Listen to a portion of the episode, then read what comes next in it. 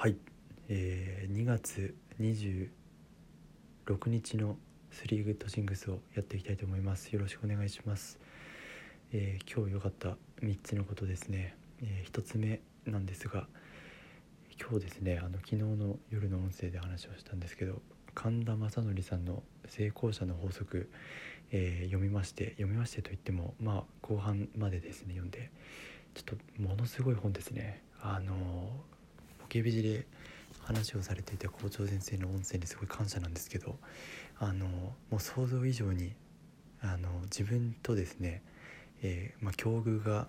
境遇が似ているっていうわけではないんですけど主人公の方のまず年齢がすごい近くてあの家庭を持っていて子供もいて、まあ、子供は今お腹の中にいるんですけどその人がリストラにあって、えー会社を起業して、えー会社が軌道に乗って、まあ、どうなっていくのかっていうようなストーリーがですね載ってるんですけどもうすごいあの流れが物語がすごすぎて、え最初奥さんとあの仲いいような状態から スタートしていくんですけどでもリストラに会っちゃったみたいな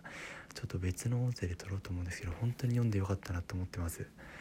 でその本に会えたことが、え1つ目です。で2つ目なんですが今日はあの今福岡にいるですね、えー同期とちょっとオンラインで相談会をしまして、僕自身今かなり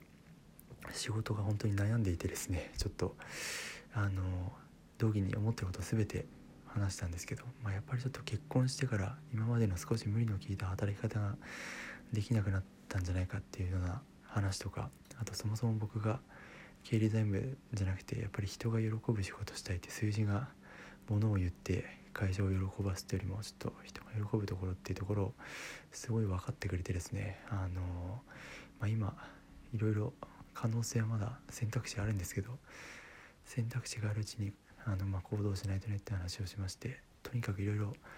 聞いてくれてよかったなと思ってます。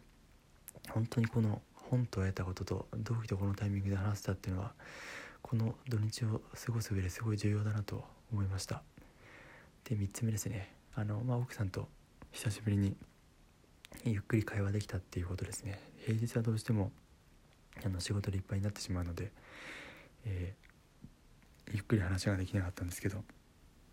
しかも今日ずっとリビングで成功者の告白を読んでたんで隣で奥さんとですねちょっと状況報告し合ってあ今ちょっと浮気しそうだとかですね そういう話をしたりとかあの貧乏の時の方が仲がいいとかですねあの僕あの男が妻に当たると妻が子供に当たってとか子供がバランスを取ろうとするとかですねいろいろ奥さんに吹き込みながらあの本ちょっと奥さんにもぜひ読んでもらいたいと思って今話してるとこなんですけどっていう会話をできてよかったです。はい。なかなか濃い一日を過ごせました。と言いつつですねちょっと明日は僕があの結婚式のちょっと費用の関係で、えーやらかしてしまいまして、まあ僕と僕の実家と奥さんの実家両家のいろんなちょっと費用の折半の話があってですね。ちょっといろいろ揉めていて明日菓子折りを持って奥さんの実家に謝罪しに行かないといけないんですけどちょっとそれがボディーブローのように今聞いてきてですね。あの今日それがなければ、え3ついいことで終わってたんですけど結構きついですね。あのお父さんと電話した時に話を聞きたくないと今日言われてしまって明日行くんですけど明日も話を聞きたくないって言われたらもうどうしようって感じですね。あのお菓子と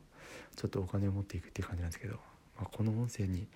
取るかどうか迷ったんですがあのちょっと自分の中にそういう悩みって貯めておきたくないので、えーちょっと愚痴になってしまいましたがあのまあ明日土下座とかするつもりはないですしそんなにあのこちら100%ちょっと悪かったかなって思ったんですけどどちらかというと今後の関係性もあの気にしていまして、まあ、奥さんは僕の味方してくれていてそれはすごい助かってるんですけどちょっとどうなるのかなって感じですね。はいということで、えーちょっと神田正則さんのファンに一日にしてなってしまいましてあのいい出会いができたなと思っております。はいということで今日は降りたいと思います。おやすみなさい。